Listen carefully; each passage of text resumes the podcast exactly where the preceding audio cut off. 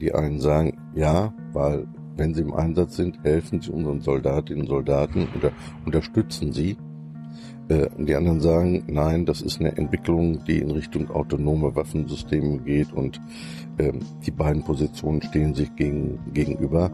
Und da wird man zu einer Entscheidung kommen müssen. Wie die ausgeht, könnte ich im Moment nicht, würde ich im Moment nicht prophezeien wollen. Ich glaube, da wird noch sehr intensiv, gerade auch in den nächsten Tagen darüber diskutiert. Welche Position hast du? Also ich halte bewaffnungsfähige Drohnen nicht für notwendig. Der aus Bevölkerungssicht umstrittenste ist ja der Afghanistan-Einsatz. Also da wollen mittlerweile, glaube ich, 80 bis 90 Prozent der Deutschen, dass sofort aus Afghanistan abgezogen wird. Bist du, ein, gehörst du zu den 10 Prozent, die sagen so, ah, mal schauen. Ich gehöre zu den 10 Prozent, die sagen, da bleiben. Ja? Ja. So, eine neue Folge Junge Naiv. Wir sitzen im Bundestag im Paul-Löbe-Haus. Und wer bist, wer bist du? Ich bin Wolfgang Helmich, Mitglied des Deutschen Bundestages, 59 Jahre alt, verheiratet, drei Kinder, zwei Pferde, ein Hund, ein Trecker und eine Katze leider nicht mehr. Liebe Hörer, hier sind Thilo und Tyler. Jung und Naiv gibt es ja nur durch eure Unterstützung. Hier gibt's keine Werbung, höchstens für uns selbst. Aber wie ihr uns unterstützen könnt oder sogar Produzenten werdet, erfahrt ihr in der Podcast-Beschreibung. Zum Beispiel per PayPal oder Überweisung. Und jetzt geht's weiter. Und du bist äh, Vorsitzender des Verteidigungsausschusses. Vorsitzender des Verteidigungsausschusses. Nach der Geschäftsordnung des Bundestages das Hilfsorgan des Parlamentspräsidenten, mhm. der für die Leitung äh, und Organisation des Verteidigungsausschusses zuständig ist. Was man da so macht, das bereden wir gleich. Erstmal kommen wir dazu, wie man überhaupt hierher kommt. Wolltest du, ich gehe mal von aus, du hast Abi gemacht, oder? Ich habe Abi gemacht, ja. ja. Habe äh, vor nur vielen Jahren in der wunderschönen Stadt Soest, weil ich komme aus dem Kreis Soest und wohne in Bad Sassendorf, mhm. mein Abitur gemacht. Mhm komme gebürtig vom Bauernhof äh, und äh, habe nach dem Abitur Geschichte und Sozialwissenschaft studiert, wollte eigentlich Lehrer werden. Dann kam mir aber die Politik dazwischen, die ich seit meinem 14. Lebensjahr, glaube ich, wir, ehrenamtlich gemacht habe. Und dann irgendwann kam die Frage, ob ich mir nicht auch vorstellen könnte, als Jugendbildungsreferent zu arbeiten bei der SPD. Ähm, und das war die Variante nach dem ersten Hochschulabschluss, mache ich eine Lehrerausbildung weiter oder steige ich so in die Politik ein und ich habe mich für den politischen Weg entschieden. Aber warum? Äh, es hat mir immer sehr viel Spaß gemacht. Ich war da auch immer und bin da immer mit Herzblut äh, dabei gewesen äh, und habe mir gedacht, es ist eine Alternative zum Lehrerberuf in einer Fächerkombination, die so viele Jahre zurück am Arbeitsmarkt äh, doch ein erhebliches Überangebot auch aufwies. Hm weil wir sind politischere Jahrgänge und haben dann auch als Einstieg in die Bildungs-, in den Lehrerberuf auch haben sehr viele eben auch die Fächer gewählt, die sagen wir in eine gesellschaftspolitische Richtung gingen. Mhm. Ja. Ab in die andere Richtung. Dann bist du Bildungsreferent geworden. Bin ich Bildungsreferent geworden, bin mhm. hauptamtlich bei der SPD geblieben, bin dann Geschäftsführer geworden. Von was? Des SPD-Bezirks Westliches Westfalen mit Sitz in Dortmund. Mhm und ähm, war immer in der Kommunalpolitik tätig. Ich habe also Ratsarbeit in meiner Heimatgemeinde gemacht. Mit 20 das erste Mal für den Rat kandidiert. Ja, auf so einem Dorf, also mit dem stolzen Ergebnis, dann dem örtlichen Schützenoberst fast das Ratsmandat weggenommen zu haben. Du hast nicht gewonnen. Ich habe leider mit drei Stimmen Unterschied verloren. Aber 17 Prozent dazu gewonnen. Das war für so einen 20-Jährigen ein stolzes Ergebnis. Vier Jahre später hast du ihn aber besiegt. Nein, dann bin ich nämlich zum Studieren woanders hingegangen und haben gesagt, wenn ich in Münster studiere, dann kann ich nicht äh, da Ratsarbeit oder so machen, ich muss mir auf mein Studium konzentrieren. Hm. So. Bin aber immer dabei geblieben und äh, bis man eben den Wohnort gewechselt hat. Jetzt warst du, du warst anscheinend schon früh in der SPD Mitglied. Ja, ja, war ich sehr früh. Wann, wann, wann bist du reingegangen? Sobald man konnte, nämlich mit 16. Mit 16? Mit 16. Warum? Ich habe an der Schule Schülervertretungsarbeit gemacht und bin da auch sehr, habe evangelische Jugendarbeit gemacht und bin da sehr intensiv auch mit Politik in Verbindung gekommen mhm. und auch vor allem mit denjenigen, die sie vor Ort gemacht haben. Mhm. Also mit den Menschen, die dahinter steckten. Äh, und aus dieser politisierter Jahrgang, 76, 1976, 94 Prozent äh, Wahlbeteiligung bei der Bundestagswahl. Unvorstellbar heute. Ja. Unvorstellbar, aber eine sehr politische Situation. Und das zwang dazu, sich zu positionieren und da war ich dabei. Warum hast du denn, warum bist du nicht in die CDU eingetreten? Oder FDP gab es ja damals auch schon, die Grünen sind gerade geboren worden. Also hat das was mit Bildungspolitik zu tun? Äh, weil meine eigene Erfahrung war, hätte die SPD sich nicht darauf vor in die Kurve gelegt, das BAföG einzuführen, hätte ich nicht studieren können. War ein kleiner Bauernhof, nicht üppig. Ja, und das andere kam dazu, der kleine Revoluzzer, alle in dieser äh, Familie waren eher CDU und ich war dann das rote Schaf. Das äh, hat auch in den Diskussionen, die sehr früh begannen, doch für viel Schwung gesorgt. Also Familienfeiern sagte mir meine Mutter, ich habe meinen Vater früh verloren, den habe ich gar nicht kennengelernt, der ist ja gestorben. Mhm. Äh, meine Mutter sagte mir, da steht jetzt eine Familienbeifeier bevor. Könntest du vielleicht einfach mal den Mund halten? Konnte ich nicht. Ging nicht. Ich man lernt ja immer äh, in der Familie nicht über Politik und Religion unterhalten. Hast Ja, du dich ging hast nicht dran gehalten? Nein, ging nicht. Wenn ich dann hörte, welche Mann an welcher Stelle kam, wurde ja immer über Politik geredet. Also zu dem Zeitpunkt wurde immer über Politik gesprochen. Bei jeder Familienfeier, bei also das Thema Politik stand ganz oben. Und damals war ja noch Willy Brandt Kanzler und so. Ne? Ja, das war, das stritt man sich eben und äh, bei dem Streiten so diese bösen Roten und so, ich bin selber einer. Also man lernt, also was man da lernt, ist einmal sich auseinanderzusetzen, auch zu argumentieren. Und das ist immer ganz wichtig, dass, also war mir da auch wichtig, das nicht nur um irgendwie platte Meinungen auszutauschen, sondern das mussten auch schon begründete Argumentationen sein. Ist äh, die SPD von heute immer noch die SPD von damals? Nein, es sind ganz andere. Also die Menschen sind ganz andere, da liegen ganze Generationen dazwischen, äh, ganz andere gesellschaftliche Rahmenbedingungen. Wir haben nicht über Handys gesprochen, sondern ich musste zum Telefonieren äh, 200 Meter weit laufen, um eine Telefonzelle zu erreichen. Von da konnte ich dann telefonieren. Also es waren ganz andere Rahmenbedingungen, unter denen wir politisch gearbeitet haben. Deshalb kam es auch mehr darauf an, unmittelbar direkt miteinander zu sprechen und dort, wo man war, auch zu argumentieren. Also in Schulen, äh, in der Freizeit, in der Jugendarbeit. Äh, also das, das gesellschaftliche Leben an der Stelle war, da wo ich es erlebt habe, wesentlich politischer äh, und eben darauf ausgerichtet, dass man sich persönlich traf. Also wenn man kein Auto hatte, musste man im Zug fahren. Würdest du heute nochmal in die SPD eintreten, wenn du dich entscheiden müsstest? Ja, immer. Ja? Ja. Also andere Parteien sind da für mich keine, sagen wir, keine Alternative. Ähm, weil gerade die Breite der Themen, die da auch von den Menschen in dieser Partei wirklich lebendig erarbeitet werden, äh, das hat eine Breite, das hat ein Format, das hat vor allem Schwerpunkte in dem sozialen Bereich, auch im Umweltbereich, in dem friedenspolitischen Bereich. Und man sage, das ist eigentlich ähm, die, wo mein Herzblut jetzt äh, ja dabei ist und auch dabei bleiben wird. Aber gab es mal Zweifel an deiner SPD? Also, dass du irgendwann mal gesagt hast, so, meine Güte, wenn es so weitergeht, gehe ich raus? Also die gibt, nein, so weit ging's nicht. Aber die Zweifel gibt es immer. Äh, weil also eine Partei, wo man sagt, die ist hundertprozentig meiner Meinung oder ich bin hundertprozentig ihrer Meinung, das wäre komisch. Das wäre Einheitspartei. Ist die SPD Gott sei Dank nicht. Äh, sondern sie streitet, sie diskutiert miteinander. Aber dann muss man auch akzeptieren, am Ende werden Kompromisse geschlossen und wenn man politisch etwas bewirken will und das gemeinsam tun will, äh, dann kann man das auch nur, indem man auch Kompromisse miteinander schließt. Stück für Stück für Stück. Nennt sich, glaube ich, Reformpolitik. Gibt es so Felder oder Positionen der SPD, die nicht deine sind, wo du eine andere Position hast? Also es gibt ein sehr konkretes Thema in dem eigenen Wahlkreis, war auch ein landespolitisches Thema, Windkrafträder mitten in den Wald zu bauen. Halte ich für ökologisch völlig unsinnig. Das ist ein sehr kleines Beispiel, äh, aber an dem man deutlich machen konnte, wie gesagt, das kann nicht die richtige Linie sein. Und wenn man mir sagt in der Argumentation, wer gegen Atomkraft ist, der muss auch dafür sind, Windkräfte in den Wald zu bauen. Ja, einen solchen Unsinn habe ich noch nie gehört. Ich kann es auch sachlich nochmal begründen. Also wenn man einen Windpark in den Wald baut und schlägt da die Schneisen, äh, um die Trassen für die Leitungen die un und unter reinzulegen und zerstört damit einen Wald, was ist damit eigentlich ökologisch sinnig? Weil dieselbe Wattzahl kann ich auch erreichen, indem ich die Windkrafträder woanders hinstelle. Warum wird's denn Und gemacht? Ich, ja, ich glaube, da steckten wirtschaftliche Interessen dahinter.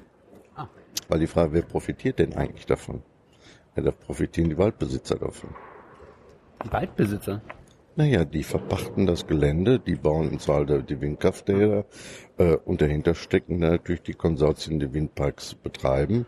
Ähm, Und das andere war wirklich die Argumentation dann der Grünen im Wesentlichen, äh, die aber von meiner Partei, äh, sagen wir mal, mitgeteilt wurde in der Landesregierung, äh, dass das sozusagen die Alternative im Bereich Atomstrom wäre. Also wer für Atom, gegen Atomstrom ist, kann auch da nicht dagegen sagen. Nein. Also so simpel ist die Welt A nicht äh, und B ist es, finde ich, sachlich falsch. Also das war so ein Punkt, wo ich sagte, da bin ich anderer Meinung. Sage ich dann noch. Gibt es dann internen Ärger dafür? Also man wird dann schon mal gefragt, ob man es dann alles so für richtig hält. Oder äh, sicher wird man darauf angesprochen.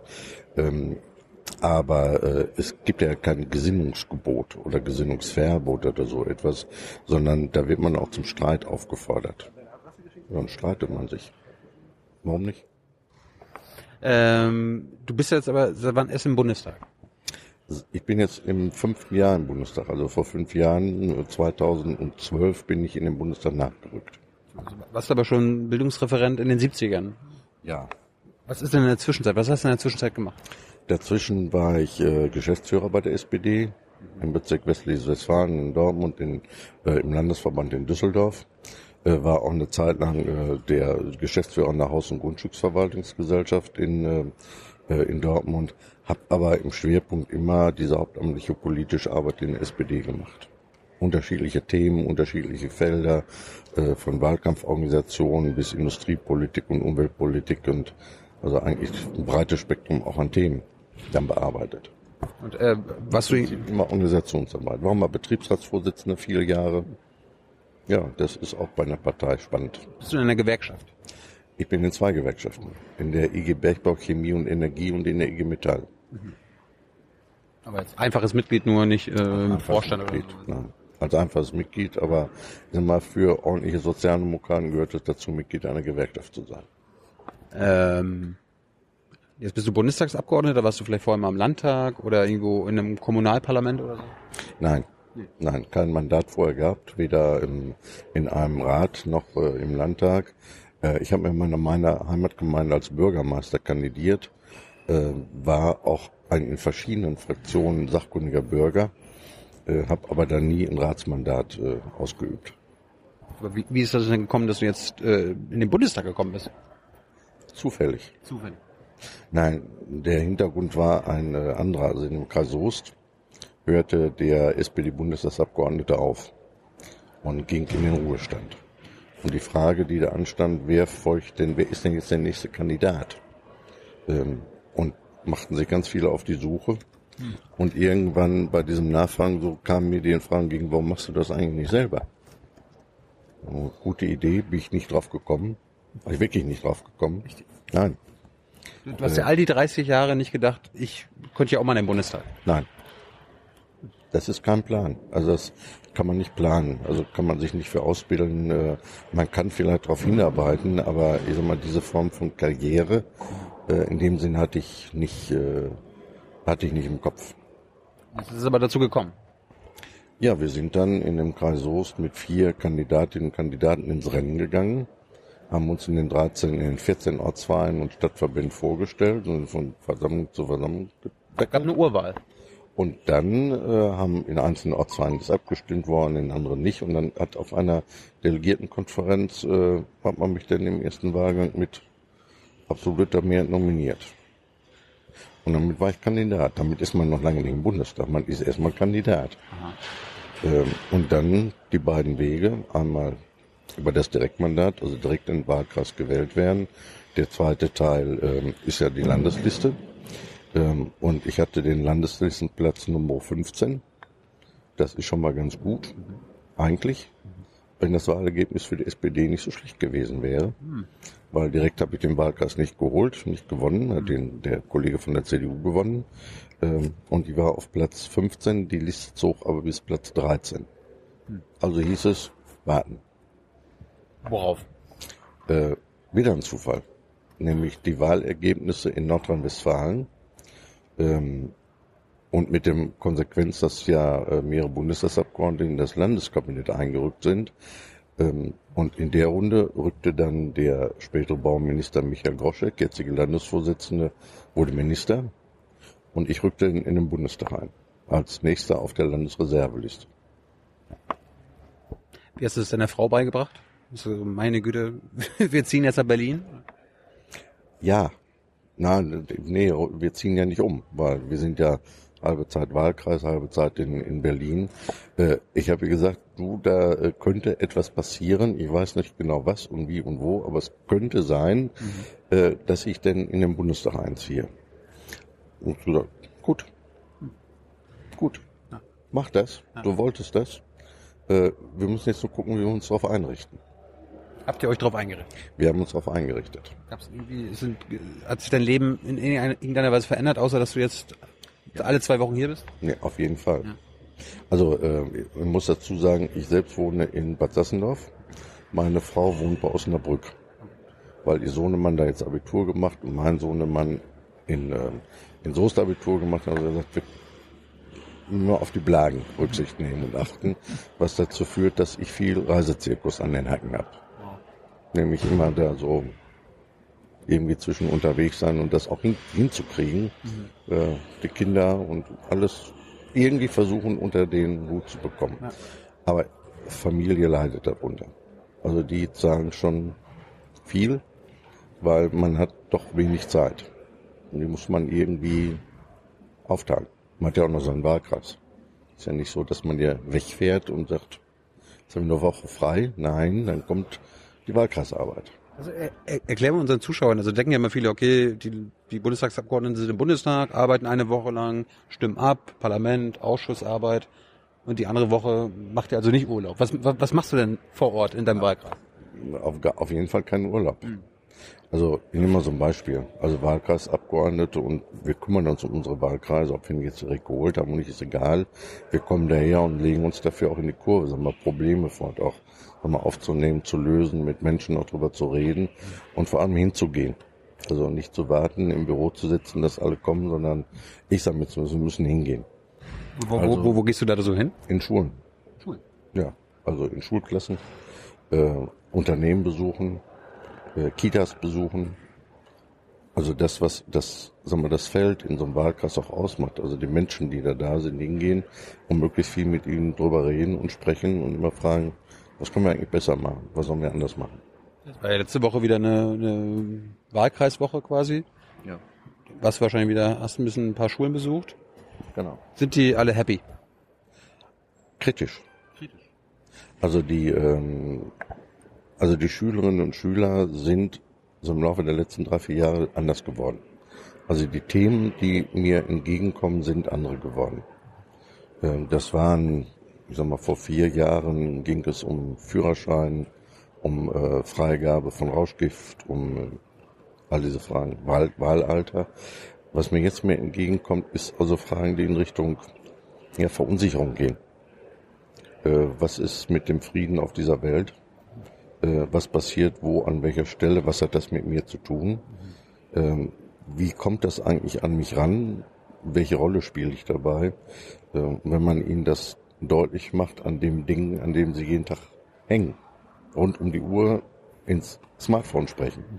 Und ihnen an der Stelle deutlich macht, was passiert denn da eigentlich mit euren Daten? Was passiert mit eurer ständigen Kommunikation? Ähm, was ist das eigentlich? Welche Möglichkeiten gibt es da? Wie werdet ihr manipuliert? Auf welche Art und Weise? Ähm, da sind, tauchen andere Fragen auf und mehr kritische Fragen, kritische Haltungen, die schon in die Richtung gehen, dann muss man politisch etwas dran tun. Das ist mir geworden. Sagst du den jungen Leuten auch, äh, engagiert euch, geht in eine Partei oder so weiter? Ich sage vor allem, engagiert euch, vor allem denkt nach, mhm. informiert euch so breit wie ihr möglich, verlasst euch nicht auf das, was ihr bei Facebook lest. Das ist nicht unbedingt die Realität dieser Welt und vor allem sprecht mit vielen anderen darüber.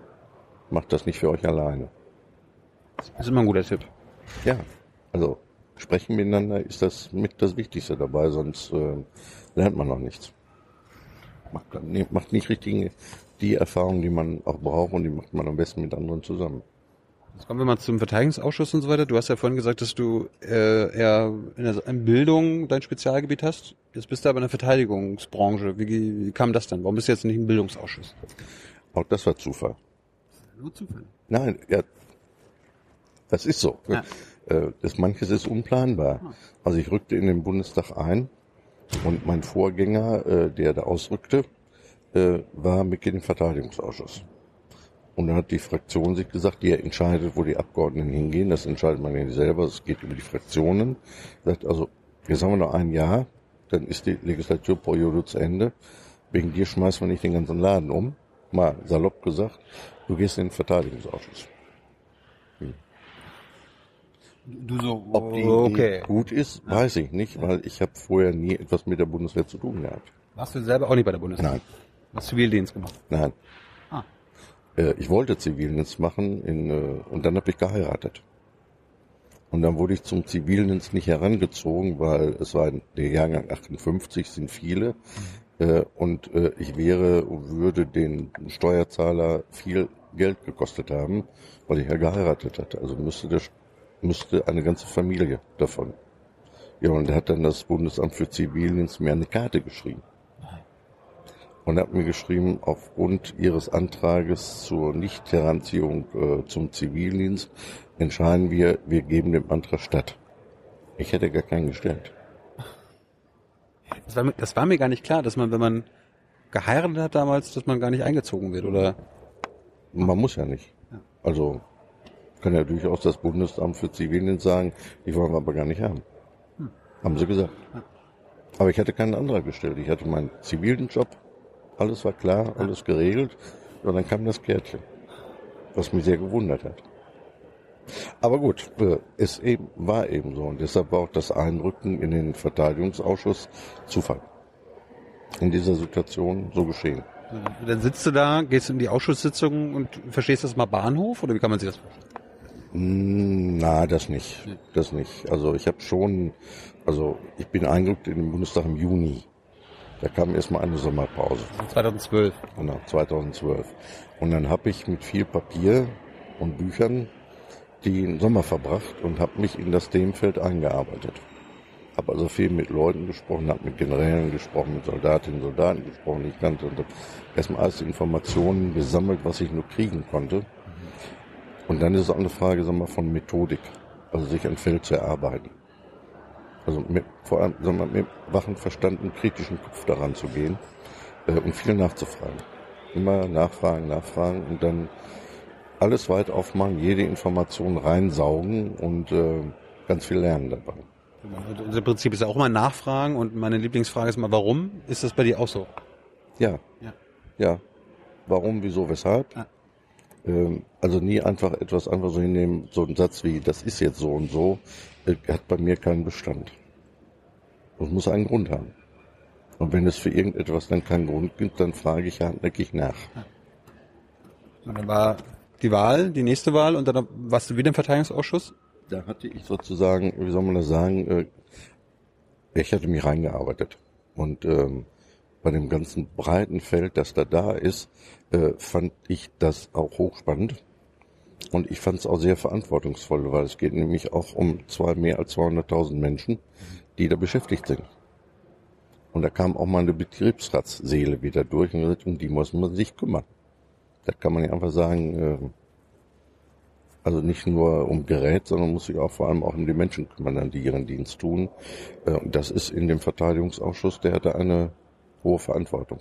Also, er- erklär uns mal, wa- was, was macht ihr dann äh, denn im Verteidigungsausschuss? Was sind eure Aufgaben?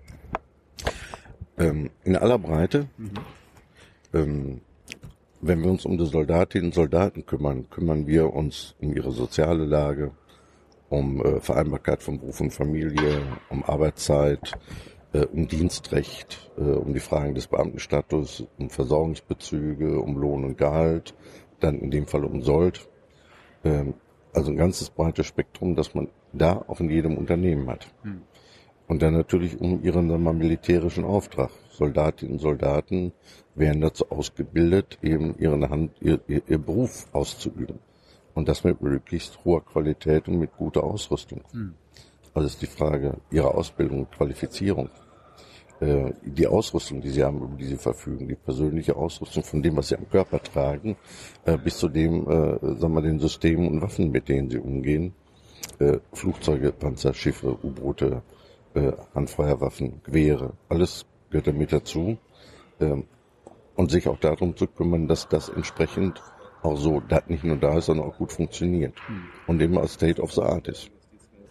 Das heißt Ausschuss ja, dass ihr quasi so eine Runde bildet und ihr ladet euch dann auch ähm, Leute ein, Gäste oder Verantwortliche und so weiter. Wen, ladet ihr euch da regelmäßig ein? Wen, befragt ihr? Befragt ihr. Also wir haben die, die Möglichkeit, in, dem, in den Ausschusssitzungen selber uns immer Gäste hinzuzuladen. Ähm, das ist immer etwas schwierig, weil wir in der Regel unter Geheimhaltung tagen. Warum? Äh, weil oft, oft viele Fragen beraten werden, die, sagen wir, für unsere Ohren bestimmt sind, die aber, ich sag mal, da hören ja so viele zu und wollen so viele wissen, was wir da tun. Wo auch andere sehen wollen, wie können sie uns militärisch einschätzen. Dass also das so weit gehen kann, dass wenn wir, wenn Beratungen da rauskommen und es betrifft zum Beispiel Soldatinnen Soldaten, die mal im Einsatz sind, äh, dass das die Falschen nehmen, nämlich die auf der anderen Seite. Äh, und dann mitkriegen, daraus Konsequenzen schließen können über ihre militäri militärisches Vorgehen. Wir können damit Leute in Gefahr bringen, im wie, schlimmsten Fall. Wie, wie soll denn die malischen Rebellen, die wir da irgendwie versuchen zu bekämpfen, rausfinden, was ihr im Ausschuss hört? Naja, aber Sie wissen, das internationale Netz des IS ist ja natürlich auch hier unterwegs. Im Bundestag. Das würde ich nicht sagen im Bundestag. Äh, aber Informationen, die da rausgetragen werden, auf welchem Wege auch immer, äh, können natürlich da über verschiedenste Kanäle schlichtweg da landen. Ne? Die Möglichkeiten des Internet, sehr schnell, sehr kurzfristig, wenig kontrollierbar. Könnte irgendein Abgeordneter irgendeinem Journalisten was schicken oder so weiter. Das wäre fast schon direkt. Das kann aber auch sehr unfreiwillig sein, wenn die Handys geknackt sind zum Beispiel. Weiß man das? Ja. Man weiß es nicht in dem Falle. Sitzen dann nur Abgeordnete drin oder sitzen auch deine Mitarbeiter drinne oder wie ist das? Also wie, wie, wie klein ist diese Runde? Wie exklusiv? Und Das sind die Abgeordneten, das sind die Fraktionsreferentinnen und Referenten, also die in den jeweiligen Fraktionen für diesen Arbeitsbereich zuständig sind. Äh, es sind ständige Gäste, zum Beispiel haben die Bundesländer äh, auch einen ständigen Sitz da drin, üben manchmal aus, üben manchmal auch nicht aus.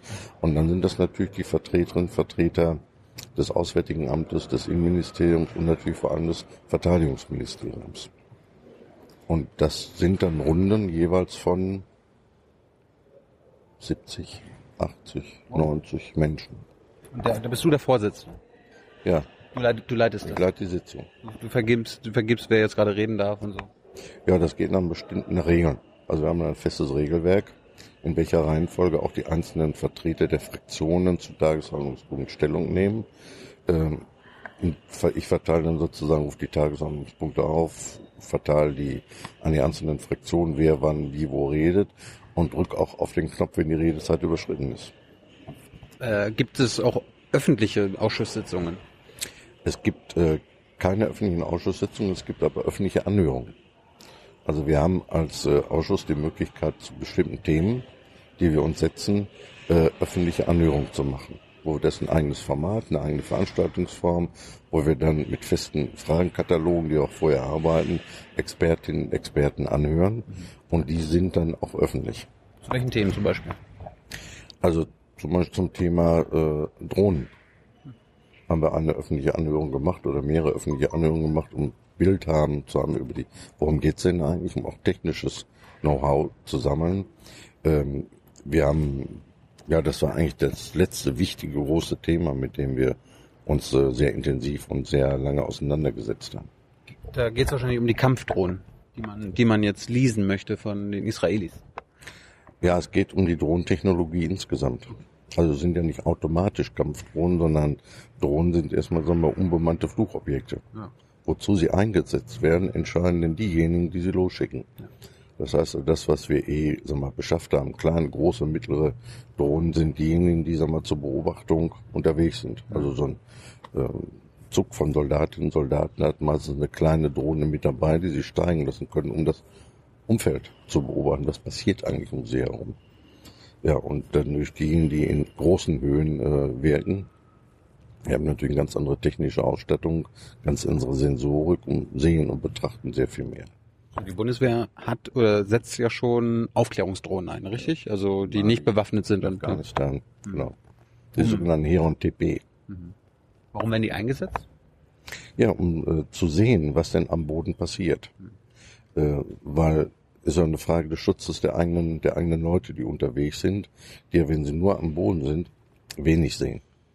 Das heißt, diese Informationen, die ihnen dann aus der Beobachtung aus dem Himmel gegeben werden, von oben gegeben werden, äh, setzen sie in die Lage, ihr Umfeld in einem größeren Umfeld sehen zu können, was bewegt sich da, was man alleine am Boden sich nicht sehen kann. Und das, damit können sie natürlich auf jede Situation auch besser vorbereiten, weil, sich, weil sie wissen, was los ist. hört sich sinnvoll an. Äh, Das andere Thema sind ja jetzt ja Kampfdrohnen, die angeschafft werden sollen. Äh, Da geht's ja jetzt irgendwie um das Leasing von Heron-Drohnen aus Israel. Ähm, Ist das jetzt schon durch? Nein, das ist nicht durch. Nicht. Ich meine, der eine Punkt, es gibt an dem Markt keine Drohnen mehr, die nicht bewaffnungsfähig sind. Es baut keiner mehr komplett Drohnen, die äh, nicht bewaffnet werden können. Äh, die Entscheidung ist also nicht die, ist nicht die Frage, die Beschaffung einer äh, dieser Drohnen an für sich, sondern umstritten ist die und wird die Entscheidung sein, dann auch eine Bewaffnung für die Drohnen anzuschaffen ähm, weil da gibt es einen großen Dissens auch in unserer Gesellschaft, der geht quer durch. Äh, die einen sagen, ja, weil wenn sie im Einsatz sind, helfen sie unseren Soldatinnen und Soldaten oder unterstützen sie. Äh, und die anderen sagen, nein, das ist eine Entwicklung, die in Richtung autonome Waffensysteme geht und ähm, die beiden Positionen stehen sich gegen, gegenüber. Und da wird man zu einer Entscheidung kommen müssen. Wie die ausgeht, könnte ich im Moment nicht, würde ich im Moment nicht prophezeien wollen. Ich glaube, da wird noch sehr intensiv, gerade auch in den nächsten Tagen darüber diskutiert. Welche Position hast du? Also ich halte bewaffnungsfähige Drohnen nicht für notwendig. Weil das, was sie tun, was sie können sollen, ist äh, von oben schauen, die Informationen zu einem Lagebild zu geben und zu liefern. Ähm, sie können eh nicht wirken in einem Raum, der im Himmel umstritten ist. Also wo Flugzeuge von unterschiedlichen, sagen wir, Konfliktpartnern unterwegs sind, weil sie können nur in den Räumen wirken, wo der Himmel auch frei ist. Weil sonst würden sie nämlich flott abgeschossen. Ähm, also an der Stelle gehe ich davon aus, äh, dass man mit solchen Situationen anders fertig werden muss, abgesehen davon, das Beste ist, gar nicht erst dahin zu kommen. Aber das ist der anspruchsvollere Teil, weil das hat man nur wirklich nicht in der Hand. Da gibt es zu viele, sagen wir, die orientieren sich nicht daran, was wir möchten und was sie nicht möchten. Die haben ihr eigenes Bild. Und gerade die ganzen, sagen wir so, terroristische Gruppen, die interessiert kein Völkerrecht, die, interessiert kein humanitäres Recht. Äh, Das spielt alles keine Rolle. Die lassen sich auf keine Verträge an, auf keine Gespräche ein. Bei dem, was sie tun, verstehen die eigentlich an der Stelle leider Gottes nur Gewalt gegen ihre Gewalt. Aber äh, warum, warum, ich meine, die Amis machen das ja auch schon, die Israelis, teilweise die Russen bewaffnen ihre Drohnen und erschie äh, erschießen und bombardieren damit die Terroristen. Wäre das nie was für uns? Ja, das wäre eine Möglichkeit, etwas, das möglich ist. Äh, unter Einhaltung des Völkerrechtes. Äh, ja, Das ist schwierig. Ne? ja, aber das ist unabdingbare Voraussetzung gerade für auch uns in Deutschland, dass man überhaupt militärisch wirkt. Äh, also Verletzung des Völkerrechts in Form von, äh, was man den Amerikanern immer vorwirft, ohne ein Gerichtsurteil, ohne festzustellen, wer ist das denn, ohne genau zu wissen, äh, wer ist denn da sonst noch? Ähm, das ist für uns nicht vorstellbar und nicht möglich. Unsere Regeln des Einsatzes sind da sehr eindeutig und lassen so etwas nicht zu. Ähm, und deshalb kann man an der Stelle auch nur sagen, übrigens die Israelis nicht. Ja, es ist im Wesentlichen die USA und, äh, und die Russen, die das tun. Die Israelis beobachten mehr äh, das, was auch an ihren Grenzgebieten passiert. Ähm, aber das ist ein, ähm, das wäre bei uns auch ausgeschlossen. Deshalb gehe ich auch davon aus, dass selbst wenn es bewaffnete Drohnen geben würde, dass die Einsatzregeln, die wir haben, genau zu, dazu nicht führt, was andere an der Stelle tun. Ich habe jetzt gerade, als du das ein bisschen ausgeführt hast, gedacht, ich meine, es gibt- wird ja gerade immer davon gesprochen, EU-Außengrenzen sichern und so weiter und so fort. Und irgendwann kann ich mir vorstellen, dass irgendeiner auf die Idee kommt, ne, dann setzen wir einfach bewaffnete Drohnen ein und wenn da irgendwelche Flüchtlinge über unsere Grenze gehen wollen, dann gibt's halt einen Warnschuss und wenn sie immer noch weiterlaufen, werden sie halt erschossen. Naja, Wahnsinnige gibt es immer. Ja. Aber diese Wahnsinnigen dürfen dann nicht in die Regierung kommen und solche Entscheidungen treffen dürfen. Also das ist eine politische Frage, die in dieser Gesellschaft von den Menschen dieser Gesellschaft zu entscheiden sind, dass genau Menschen und mit einer solchen Haltung nicht in die Lage kommen, über solche Technologien verfügen zu dürfen oder zu können. Äh, Nochmal zurück zu diesen Heron-Drohnen. Äh, du sagst ja, das Entscheidende ist, was für Waffen da rankommen. Also wenn wir da israelische Drohnen leasen, warum packen wir dann eigentlich einfach dann die israelischen Waffen rein? Also da wissen wir doch, dass das dann passt. Ja, das pa- pass, passen kriegt man das hin. Das ist nicht die Frage. Aber ob man überhaupt Waffen drin haben will, das ist die andere Frage. Aber ich meine, darum wollen wir sie ja leasen, um Waffen ranzumachen. Sonst können, sonst können wir ja einfach die Überwachungsdrohnen nehmen, die wir schon haben. Es wäre eine zweite Los-Überwachungsdrohne. Genau. Ja. Also wir beschaffen jetzt einmal oder leasen die Heron TP zur Bewachung, zur Überprüfung, Surveillance aus dem Himmel. Äh, die, die beschaffen wir schon oder leasen sie. Die werden auch dann in Israel beflogen und dort ausgebildet und werden dann im Mali im Einsatz kommen. Die zweite Frage ist, ob es ein zweites Los gibt, das dann bewaffnungsfähig ist. Also die Heron TP, die jetzt auch schon in Afghanistan im Einsatz sind, das ist das eine. Die sind nicht bewaffnungsfähig. Die werden aber so auch nicht mehr gebaut. Also da geht es nur um das Leasing äh, de, desjenigen bei den Systeme, die wir schon haben. Äh, Der zweite Teil, Leasing an neuer Systeme und die gibt es nur bewaffnungsfähig. Warum kaufen wir die nicht einfach? Ist teurer. Echt? Ja, das ist eine wirtschaftliche Frage. Ähm, also Kauf an der Stelle ist gegenüber einem Leasing-System jetzt ist eindeutig teurer. Und deshalb ist das, das eine wirtschaftliche Entscheidung, die äh, haben wir unter dem Bundesrechnungshof, der uns auf die Finger schaut und dann sagt, bitte schön die wirtschaftlichste Lösung nehmen und nicht, dass ich hätte gerne mal irgendwas. Also es ist ja kein Spielzeug, sondern und das ist eben teure Veranstaltung. Warst du schon im Bundestag, äh, als damals dieser Eurohawk-Skandal war? Da bin ich gerade reingekommen, Ja. als diese Geschichte losging und äh, ich war kaum Mitglied des Bundestages, war ich Mitglied eines Untersuchungsausschusses. Ja, Mensch. Das war mir alles erstmal sehr rätselhaft.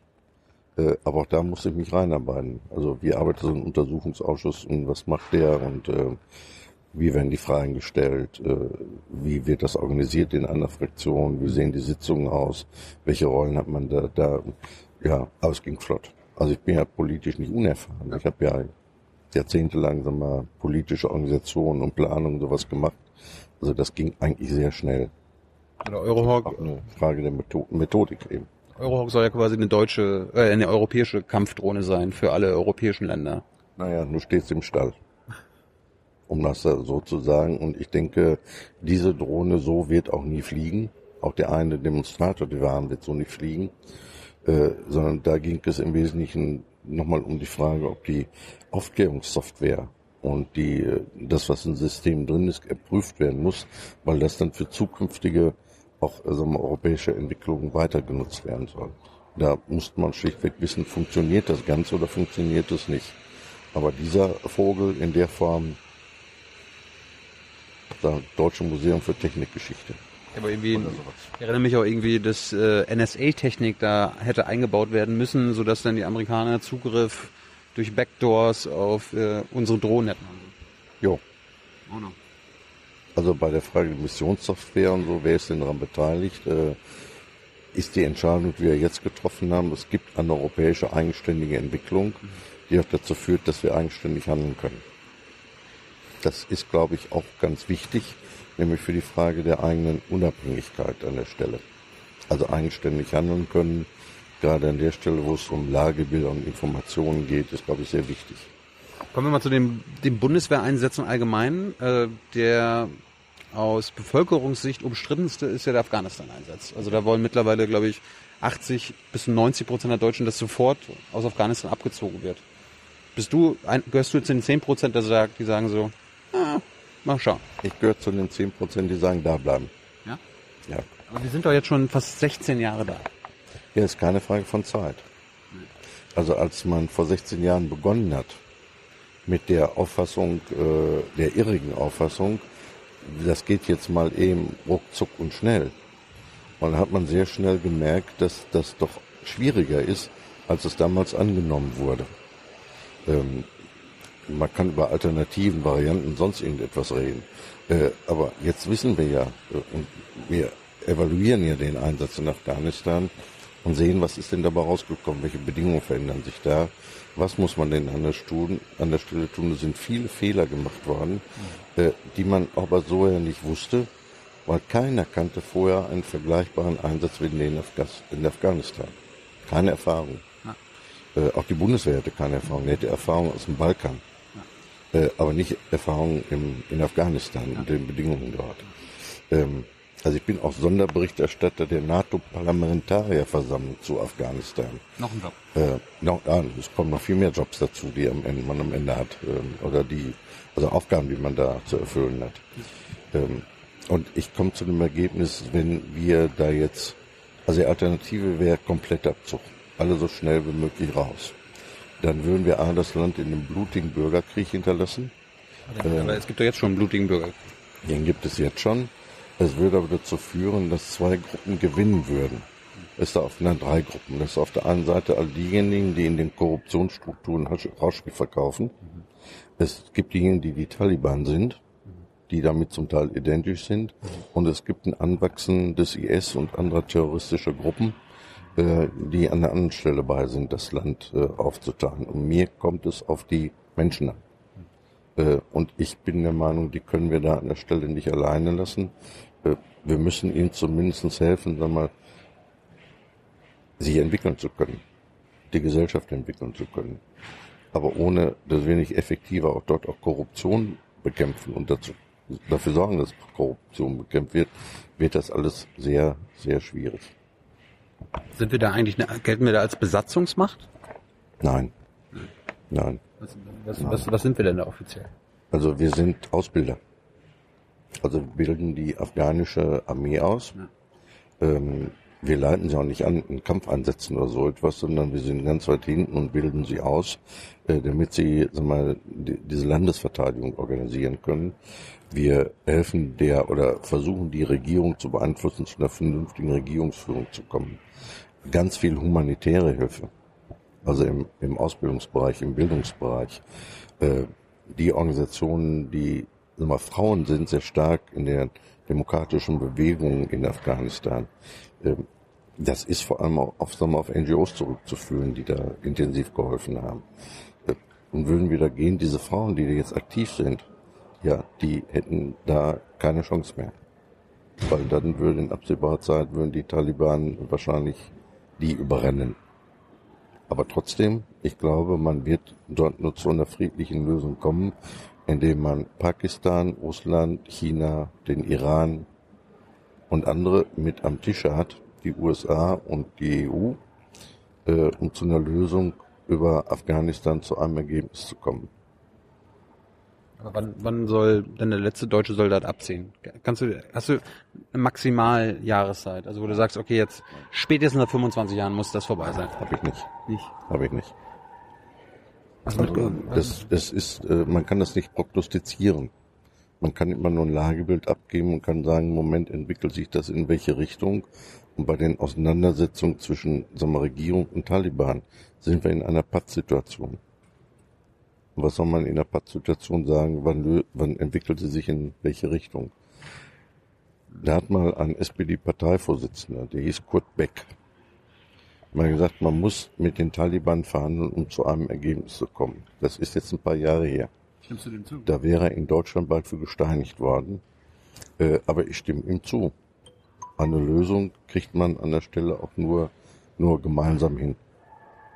Deshalb, es gibt ja so eine Diskussion auch dort über, auch für den, für den, für den Mittleren Osten, über das Modell des Westfälischen Friedens. Basiert erstmal auf gegenseitiger Toleranz. Und das, da erstmal hinzukommen, äh, dass man sich gegenseitig toleriert und gegenseitig auch akzeptiert und nicht den jeweils anderen mit Feuer und Schwert ins Jenseits befördern will, um sich selber durchzusetzen. Ähm, das ist ein mühsamer Prozess. Das heißt, äh, im Nahostkonflikt sollte sich Hamas Fatah mit den Israelis am Tisch setzen, in Syrien die Freie Syrische Armee, das Assad-Regime und die Islamisten und Dschihadisten? So in dem Sinne? Ja, mit den Islamisten, Dschihadisten kann man sich nicht an den Tisch setzen, weil die setzen sich nicht an den Tisch. Ein paar gibt's schon. Also wenn wir Ähm, Mit, mit Volker Pertes letztens geredet, in Genf tauchen dann schon mal ein paar Gruppen auf. Ja, mit denen sollte man sprechen. Wenn sie Bereitschaft signalisieren, äh, sich in Richtung einer friedlichen Lösung zu bewegen, äh, dann soll man mit denen reden, soll man drüber sprechen. Äh, Weil man braucht ganz viele, viele, viele dazu und weil es gibt ganz viele, viele, die äh, auch untereinander unterwegs sind, die man aber zusammenbringen muss, um zu einer Lösung zu kommen. Wenn man das nicht schafft, ist die Alternative immer nur das, was im Moment ist, nämlich eine kriegerische Lösung. Äh, Und wo das enden wird, auch da kennt man. Da werden Städte zurückerobert, sag ich mal. Aleppo. Ähm, aber was kommt denn dann danach? Wenn man da kann, sagen wir jetzt sich einen Plan entwickelt, was kommt denn danach? Vom Minenräumen äh, bis hin zu, sagen wir, die Menschen in ihren Dörfern wieder ansiedeln, überhaupt wieder lebensfähig machen. Äh, das wird ja nochmal sehr viel Geld kosten, weil keine Wasserleitung mehr, gar nichts mehr, keine Energieversorgung mehr. Ähm, aber den Weg muss man dann beschreiten, wie soll das, wie soll das denn dann gehen? Im Moment sind wir noch ganz am Anfang. Nämlich Vorstellungen, Ideen entwickeln und auch die Kräfte zusammenholen, die sich darum kümmern. Äh, deshalb sind diese Wege sind ganz lang. Bist du ein Unterstützer des, ähm, der deutschen Beteiligung an dem Anti-IS-Einsatz? Ja, bin ich. Aber ich meine, wir helfen damit, Menschen zu bombardieren und da kommen auch immer mehr Zivilisten um. Ja, aber die Ursache liegt nicht, ich sag mal, wir müssen in Alternativen sprechen und reden. Äh, Die Alternative ist diese alles, dieses alles nicht zu tun. Und die Alternative hätte dann bedeutet für die auf dem Berg eingekesselten Jesidinnen und Jesiden, dass der eine Teil umgebracht worden wäre und die Frauen wären versklavt worden und die Kinder auch. Ähm, da gibt es auch also mal eine Schutzverantwortung, auch eine internationale Schutzverantwortung gegen Völkermord. Das ist ja nicht passiert. Das wurde abgewendet und hätte man ja sagen können, okay, jetzt sind wir wieder weg. Ja, so einfach geht das ja noch auch nicht. Weil äh, alle anderen sind ja immer noch da. Ja. Äh, und die wären alleine ermordet worden vom IS. Die hatten die Fähigkeiten nicht, die hatten Möglichkeiten nicht. Denken Sie an die Peschmerga im Norden. Hatten die Fähigkeiten nicht. Äh, denen haben wir Waffen geliefert und sie daran ausgebildet, das erste Mal in der Geschichte der Bundesrepublik in ein Krisengebiet hinein, äh, weil wir genau gewusst haben, wenn die das nicht selber tun und nicht selber machen können, dann werden sie samt und sonders ermordet werden von den, dem ständig erstarkenden IS. Ich meine, jetzt eher die Luftangriffe, da sind wir ja mit Airwax äh, dabei, die aus Nein, sind wir nicht. Also die AWACS sind nicht bei den Luftangriffen beteiligt. klären auf. Sie klären auf. Also sie machen ein Lagebild. Aber uns, unsere, Aber es gibt ja, Sie formulieren, sie, also sie geben keine Ziele für bestimmte Angriffe vor, sondern sie haben ein allgemeines Lagebild. Das, äh, die Daten liefern sie auch äh, und die liefern sie an die NATO, weil die AWACS sind ja noch nicht, nicht beteiligt an äh, den, den, den, den, den, Willigen, die da gegen den IS kämpfen. Äh, liefern natürlich an der Stelle die nötigen Lagebilder, auf denen dann- die Entscheidungen getroffen werden von anderen, wo wird hingeflogen, mit, wo, womit haben wir es denn eigentlich zu tun? Bis natürlich dahin, dass man sagt, wenn die das Lagebild nicht liefern, dann werden aller Wahrscheinlichkeit noch mehr Zivilisten, Zivilisten betroffen sein, weil man nämlich nicht genau weiß, was sich denn am Boden tut. Deshalb auch der Einsatz von Drohnen, damit man ein möglich- möglichst genaues Bild hat. Mit dem Ziel, auch völkerrechtliche Verantwortung in jedem, in jeder kriegerischen Auseinandersetzung im Zweifel sogar Zivilisten und Zivilisten vorzuwarnen, wie zum Beispiel in Aleppo oder in anderen Städten, Pflicht, sich vorzuwarnen, es wird ein Angriff erfolgen, ihr habt jetzt drei Tage Zeit. Oder zwei Tage Zeit. Äh, ist Völkerrecht. Damit auch zivile, die Zivilbevölkerung in die Lage, sich in die Lage versetzen kann, zumindestens irgendwie die umkämpften Kriegsgebiete zu verlassen. Wenn sie natürlich vom IS daran gehindert werden, also die Methodik, wir verschwinden mal in der Zivilstruktur, äh, wir schieben die Frauen und Kinder nach vorne. Ähm, wie gesagt, die akzeptieren kein Völkerrecht. Was macht man denn mit? Die lassen sich auf so etwas nicht ein. Ähm, dann sind aber die Einheitsführer vor Ort sind darauf angewiesen, äh, sie müssen genau Lagebild eben haben, damit sie an der Stelle möglichst das Richtige tun. und möglichst auch Zivilistinnen und Zivilisten geschont werden ähm, und nicht ins Feuer genommen werden. Aber ab und zu kommt es ja trotzdem vor, dass durch, Kommt vor, ja. durch deutsche Aufklärung äh, und später durch entweder amerikanische, britische, französische Luftangriffe äh, fälschlicherweise zum Beispiel eine Schule in Syrien bombardiert wird, wo Zivilisten umkommen. Ja. Und da gab es ja mal vor ein paar Monaten dann auch mal von der, vom Verteidigungsministerium wurdet ihr mal informiert Ja. darüber, dass da was passiert ist. Ist da, ist da jetzt mal was rausgekommen? Weil immer, wenn wir in der Bundespressekonferenz dann nachfragen, was gibt's denn da Neues, wird immer nur gesagt, das wird noch untersucht. Ähm, ja, Sie werden auch wahrscheinlich nicht sehr viel darüber erfahren können, weil wenn Sie alles erfahren, heißt das, es wird Ihnen die einen, die, die, die Operationsführung offengelegt. Und die Operationsführung an solchen Stellen, soweit wir das überhaupt wissen, wir kennen die Operationsführung der Amerikaner nicht. Das machen die, die sprechen das nicht ab. Ja, aber ich denke, wir sind da Partner, dann, dann müssen wir doch, müssen wir mit dem noch ein bisschen quatschen, oder nicht? Oder mal sagen sie, sag mal, Jungs, also so, so können wir aber nicht bombardieren. Ja, die Realität ist aber eine andere. Wie sieht die aus? Also die Realität sieht so aus, dass sie die Daten an der Stelle nehmen und dass sie dann ihre Entscheidung über ihre Einsatzführung äh, und das, was sie tun, sehr eigenständig entscheiden. Das heißt, wir, wir, wir geben die Bilder, die wir da gemacht haben, ab und sagen, viel Glück. Unter der vor unter einer Bewertung, welche, also in der, in der völkerrechtlichen Bewertung, welche Daten denn von unseren sogenannten Red Card Holdern weitergegeben werden dürfen und welche nicht. Äh, das sind eben den, dann nicht alle. Äh, also bei der Frage, äh, ist ein Ziel genau bestimmbar?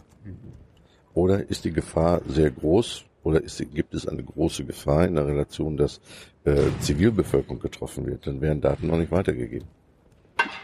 Weil das ist die völkerrechtliche Grundlage unserer eigenen Entscheidung, wie man denn auch mit den Daten umgeht, die man denn zur Verfügung stellt, um Aktionen durchzuführen. Aber dann haben wir, Das entscheiden wir selber. dann haben wir anscheinend einen Fehler gemacht, indem wir Daten weitergegeben haben, wo Menschen in der Schule waren. Nein, die Daten haben wir eben nicht weitergegeben. Aber warum wurde, warum wurdet ihr denn informiert? Das war ja mal was Besonderes. Weil das die öffentliche Frage entstand, ob wir daran beteiligt gewesen wären oder nicht. Äh, und dann wird, sind wir über diese Frage informiert worden und hat eine Antwort gegeben, dass wir äh, also keine deutschen Aufklärung an der Stelle an diesem Angriff beteiligt waren. Gab es bisher eine, einen Fall, wo deutsche Aufklärung beteiligt war an einem Bombardement, was tote Zivilisten zur Folge hatte, von dem ihr wisst? Das könnte ich Ihnen so nicht sagen. Das könnte ich Ihnen so nicht sagen. Es gab, äh, es gab immer den einen Fall in Afghanistan, äh, der umstritten war, der vor Gericht gelandet ist, der, wo es einen Untersuchungsausschuss gegeben hat.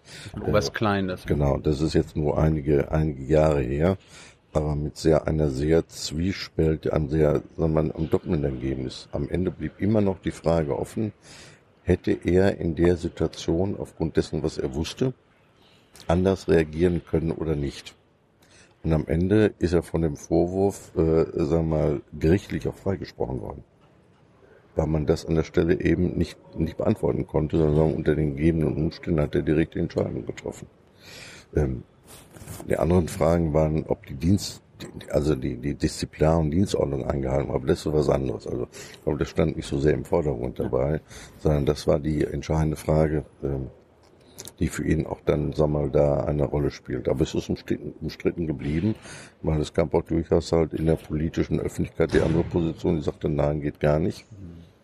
Und das ist für mich immer der Punkt, wo ich dann sage, also, ähm, da muss man aber, sag mal, mit ganz viel Verstand rangehen und mit ganz viel Differenzierung, um dann nicht sehr schnelle Schlüsse zu ziehen, äh, die am Ende vielleicht nicht halten, die vielleicht anderen Zielen geschuldet sind als der Sachaufklärung.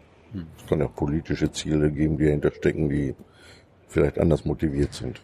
Muss man immer sehr genau hingucken. Ich höre jetzt so raus, dass du jetzt Herrn Klein nicht den Vorwurf gemacht hast. Nein. Einen Fehler gemacht hat. Also im Nachhinein, ich, da war ich damals noch nicht dabei, auch im Untersuchungsausschuss nicht dabei. Soweit ich das nachvollziehen kann, nein, komme ich zum anderen Ergebnis. Fasst ihr euch im Ausschuss damit, dass es kein UN-Mandat für den für die Anti-ISIS-Koalition gibt? Also dass Deutschland an einem Krieg mitmacht oder beim Krieg mitmacht, wo es kein UN-Mandat gibt, was ja eigentlich Voraussetzung für deutsche Auslandseinsätze ist. Natürlich haben wir uns damit befasst Ja. und sehr kontrovers auch darüber in einem Ausschuss diskutiert. Äh, aber dann auch mit dem, ich sag mal, mit dem mehrheitlichen Ergebnis, das festgestellt hat, dass die völkerrechtliche Grundlage in dem Mandatstext voll und ganz ausreicht, indem man sich nämlich auch auf die Landesverteidigung bezieht. Ähm, Wo, wo soll das denn Landesverteidigung sein? naja, bei den Auswirkungen des IS. Also Landesverteidigung ist ja im Gängigen, das ist ja nicht mehr nach dem Motto, äh, da steht eine Panzerbrigade an der Grenze und guckt in die eine oder andere Richtung. Also wer sich das so vorstellt, nein, es ist heute anders. Äh, weil der Einfluss um die Bekämpfung des Terrorismus, dem übrigens in UN-Mandaten und UN-Beschlüssen ausdrücklich als Auftrag der UN und an die Mitgliedsnationen der UN beschrieben ist und auch entschieden ist. Ähm, die Interpretation und die Meinung, die Haltung, dass diese völkerrechtliche Grundlage voll und ganz für diesen Einsatz ausreicht. Gibt aber ein anderes Problem. Äh, es gibt das Problem, dass man an immer häufigeren Stellen hört, dass oder sieht, dass aufgrund sagen wir, einer strukturellen Entscheidungsunfähigkeit der UN diese Form der Koalition der Willigen im Geiste von der Beschlüsse der UN genutzt werden, um zur Problemlösung zu kommen, in denen es kein unmittelbar direktes Beauftragung ein UN-Mandat gibt. Deshalb zum Beispiel die, äh, der Bezug auf den EU-Vertrag an nicht NATO und nicht, sondern auch nicht, sondern auf den EU-Vertrag, der ja beim Angriff auf ein Mitglied der EU alle anderen zur Solidarität verpflichtet. Denn darauf haben sich, hat sich Frankreich ja bezogen. Äh, das ist aber nicht in Gänze völkerrechtlich so ausdifferenziert und oft ausdefiniert äh, und viele, viele, viele, sagen wir mal, Völkerrechtler Rechtler befassen sich damit, ähm, ob das geht oder ob das nicht geht. Also die, ich sag, die EU kann keine Ersatz-UN werden. Das wäre schwierig, weil dann wäre die Afrikanische Union und die Eurasische Union also wäre dann auch vielleicht so etwas wie eine Ersatz-UN. Aber ich habe die, ich hab die gerade richtig verstanden, dass Deutschlands Sicherheit quasi auch in Syrien verteidigt wird. Ja, sicher. Gibt es einen Auslandseinsatz, den du, wenn du jetzt Verteidigungsminister wärst, sofort beenden würdest? Den du falsch findest? Aber aus einem ganz anderen Grund. Es gibt viele kleine Einsätze, an denen wir irgendwo mit zwei, drei, vier Soldatinnen und Soldaten beteiligt sind, wo ich mir sage, dieser Beitrag hat eigentlich wenig unter dem Gesichtspunkt Effektivität und Effizienz. Macht das wenig Sinn.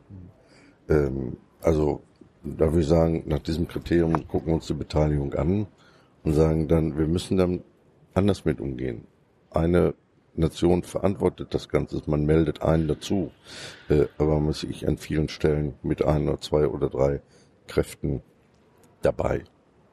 Ähm, aber ansonsten würde ich im Moment, äh, sagen wir, von den großen Einsätzen, ob es Unifil, der Einsatz in Mali ist, ob es in Afghanistan ist, ähm, nein, würde ich nicht sagen. Beim Kosovo muss man nochmal genau hinschauen. Äh, Das ist ein sicheres Herkunftsland. ja, es ist ein sicheres Herkunftsland. Jetzt schaue ich mir mal an, äh, was denn bei den letzten Parlamentswahlen oder Präsidentenwahlen im Kosovo geschehen ist. Da fange ich mir schon an, Sorgen zu machen, wenn ich in den Kosovo reingucke äh, und sehe, welche Kräfte da, wie überhaupt auf dem Balkan insgesamt, widerstrebenden Kräfte denn gerade dabei sind, äh, sich auch wieder gegeneinander aufzubauen. Ähm, dann bedarf es eigentlich einer dringenden Initiative der EU, diplomatisch sich um die Situation auf dem Balkan intensiver zu kümmern, als es im Moment getan wird. Da sind wir ja noch länger als in Afghanistan, ne? Ja, aber wir haben uns nicht gekümmert. Das ist ein Fehler. Und jetzt merken wir, dass, äh, sag mal, was heißt, wir haben Polizeiaufbau im Kosovo gemacht. Wir haben Aufbau der Justiz gemacht. Wir haben alles Mögliche gemacht. Äh, aber bei einigen entscheidenden Punkten sind wir nicht weitergekommen. Das ist zum Beispiel bei der hohen Jugendarbeitslosigkeit und der hohen Arbeitslosigkeit insgesamt, bei dem geringen Bildungsniveau, bei der geringen, dem geringen Ausbildungsniveau. Ähm, äh, aber das macht ja nicht die Bundeswehr, sondern da sind ganz andere Fragen und ganz andere Politikbereiche gefragt, die da mehr hin müssen und sagen, ähm, da muss man mehr tun. Zwei kleine Punkte noch. Äh, habt ihr mit Rüstungsexporten irgendwas zu tun? Nein. Nein. Also wir beraten immer mit. Rüstungsexportberichte und und und kriegen wir auch zur Kenntnis gegeben. Wir beraten sie mit. Aber für den Bereich der Rüstung und der Rüst also der Rüstungsexporte, äh, nicht für den Bereich der Rüstung, wenn es um die Anschaffung für die Bundeswehr geht, für die Rüstungsexporte, ist der Wirtschaftsausschuss zuständig. Und äh, aber ihr habt bestimmt was damit zu tun, wenn es irgendwie hier zum Beispiel jetzt gerade es gibt ja Bundeswehrskandale in Deutschland mit Fullendorf, da die ganzen Praktiken und jetzt ja innere Führung, Nazis, Neonazis in der Bundeswehr, damit habt ihr zu tun. Damit haben wir auf jeden Fall zu tun. Und dann lädst du als Vorsitzender auch mal die Verteidigungsministerin vor. Ähm, als Vorsitzender nicht, sondern das ist immer eine Vereinbarung unter den Obleuten. Und jede Fraktion kann verlangen, dass die Ministerin in die Ausschusssitzung kommt. Ähm, mal macht sie das selber, kündigt ihr Kommen an. Mal wird sie gebeten, je nachdem, was denn sagen wir, auf der Tagesordnung steht. Äh, und ich sag mal, es ist ein freundschaftliches Geben und Nehmen. Manchmal mit klareren Tönen, manchmal mit vorsichtigen Tönen, wie das so ist. Aber wenn, du bist ja Abgeordneter, du sollst ja quasi die Regierung kontrollieren. Du sollst Frau von der Leyen auf die, auf die Füße schauen oder auf die, auf die Finger schauen. Da Freundschaft soll es ja ja nicht sein, oder? Ja, aber ich sag mal, verbindlichen Ton ne, und kleine Aussage. Also muss schon ein ordentlicher Umgang miteinander sein. Äh, also ich meine jetzt mit Freundschaft nicht, dass man sich jeden Tag einen Namen liegt. Also nein, das schon mal gar nicht. Aber man muss eine, eine saubere Umgehensweise miteinander haben. Äh, und die muss auch auf Vertrauen basiert sein, die muss transparent sein. Die Regeln, die Spielregeln müssen akzeptiert werden. Und wenn das an irgendeiner dieser Stelle anfängt zu hapern, ist mein Job als Ausschussvorsitzender, äh, da auch reinzugrätschen und sagen, so geht das nicht, sondern auch für andere Umgehensweise miteinander zu sorgen. Du also den Eindruck, dass Frau von der Leyen eine gute, eine tolle Verteidigungsministerin war und ist? Also ich sehe während ihrer Amtszeit einen rapiden Wechsel. Also von einem relativ großen Schwung am Anfang ähm, und vielen Projekten, die aufgelegt worden sind und Ankündigungen, Trendwende, Finanztrendwende, Personaltrendwende, Materialtrendwende und, und, und, und, und, ist zum Ende der Legislaturperiode äh, sind eigentlich solche Entscheidungen wie äh, Marco A. und die Umgehensweise und ähm, Pfullendorf und übrig geblieben. Also das kritische Feld der inneren Führung ähm, oder das, das große Feld der inneren Führung ist als kritisches Feld übrig geblieben, äh, auf, in dem ja all diese Themen sich abgespielt haben. Äh, und ich sage mal mit aller Vorsicht, weil ich bin ja Ausschussvorsitzender, mhm. äh, an der Stelle hätte ich mir da sag mal, mehr Engagement, Herzblut und auch Haltung gewünscht in diesem Feld, äh, weil da geht es um die Soldatinnen und Soldaten als Menschen selber, um ihre auch ihre Wertschätzung auch ihre eigene Wertschätzung, die Wertschätzung, die ihnen von außen entgegengebracht wird. Und da kann man mit wenigen Sätzen sehr viel Porzellan öffentlich zerschlagen. Wenn, wenden sich an dich oder an den Ausschuss Soldaten oder Generäle, also höhere Soldaten, die sich über die Verteidigungsministerin beschweren? Weniger. Also das, das ist vor. das, es kommt auch vor, ja sicher. Ja, also unter, sag mal, unter vier Augen sowieso äh, nicht auf dem formalen Wege, da sind wir nicht zuständig, ja. weil dann geht es wieder an die Zuständigkeitsordnung. Das ist auf der einen Seite der Wehrbeauftragte. Ja. Diese einmalige Einrichtung eines Parlaments überhaupt, einen solchen Wehrbeauftragten zu haben, dann auch als Beschwerdeinstanz für die Soldatinnen und Soldaten. Oder es geht auf dem disziplinarischen Meldewege äh, innerhalb der Bundeswehr selber. Mhm. Aber dann, gerade in der letzten Zeit, gibt es immer mehr Fälle, die auch direkt, sagen wir mal, per E-Mail ist ja schnell geschrieben. Ja. Leider. Manchmal auch sollte man erst nachdenken, bevor man auf den Absendeknopf drückt. Echt, ja? Ja, besser wäre das. ähm, und vor allem auch dann, wenn dann Meldungen anonym eintrudeln. Und wenn das vermehrt der Fall ist, dann ist das natürlich ein Indiz dafür, äh, dass es die, also die Soldatinnen, Soldaten und die zivilen Mitarbeiter also sehr tief und intensiv bewegt, was im Moment passiert. Wir wissen jetzt nicht, wie die nächste Wahl ausgeht, aber wäre es eine gute Idee, wenn die Frau von der Leyen entweder einen anderen Ministerposten übernimmt oder nicht mehr Verteidigungsministerin ist danach? Wollen wir erstmal eine Wahl abwarten? Und gucken wir dann mal weiter? Du bist ja jetzt von einer Partei. ich habe die Gabe der Prophetie nicht und würde auch zu der Situation heute keine Personalentscheidungsempfehlung für die Zukunft geben. Äh, das mache ich nicht. Also du würdest schon sagen, dass ein SPDler ein besserer Verteidigungsminister wäre. Ja, das sowieso. Ja. Ja, klar. Ja, klar. Weil liegt ja in der Natur der Sache, sozusagen. um das mal, um das mal so zu sagen. Also es, es hängt von, den- es hängt natürlich von den Leuten ab, ob sie das natürlich auch können. Und klar, da kann man nicht sagen, jupp die Jo, da haben wir jetzt mal zehn, die alle den Job besser machen können oder so. Ähm, aber ich könnte mir doch eine, klar, gibt es auch Leute, die würden das anders machen. Anders vorgehen. Wolfgang, erstmal danke. Wir machen noch ganz, Gerne. ganz kurz ein paar Zuschauerfragen. Äh, Philipp will wissen, wo hört für dich Verteidigung auf und Angriff an? Also in Sachen Bundeswehr, Militär. Also das ist eigentlich eindeutig definiert. Ah. Ähm, von deutschem Boden geht kein Krieg aus. Das steht im Grundgesetz. Ja, Rammstein, Nein. mit den Drohneneinsätzen der Amis und so. Nein, wir sind das nicht. Wir sind das nicht. Die tolerieren das doch. Wir sind auch keine Deutschen mit dabei. Nein, ich gehe auch nicht da. Nein, das ist nicht so, dass von Rammstein aus, wo kritisch das mit der Einschätzung vielleicht ist, aber es gibt, sind keine deutschen Kräfte irgendwann an irgendeiner Stelle an irgendwelchen Angriffskriegen beteiligt. Abgesehen davon, was von Rammstein aus geflogen wird, muss man nochmal ganz genau und sehr genau gucken, in welche Richtung das geht. Ich würde das nicht als Angriffskrieg an, an, an der Stelle bezeichnen.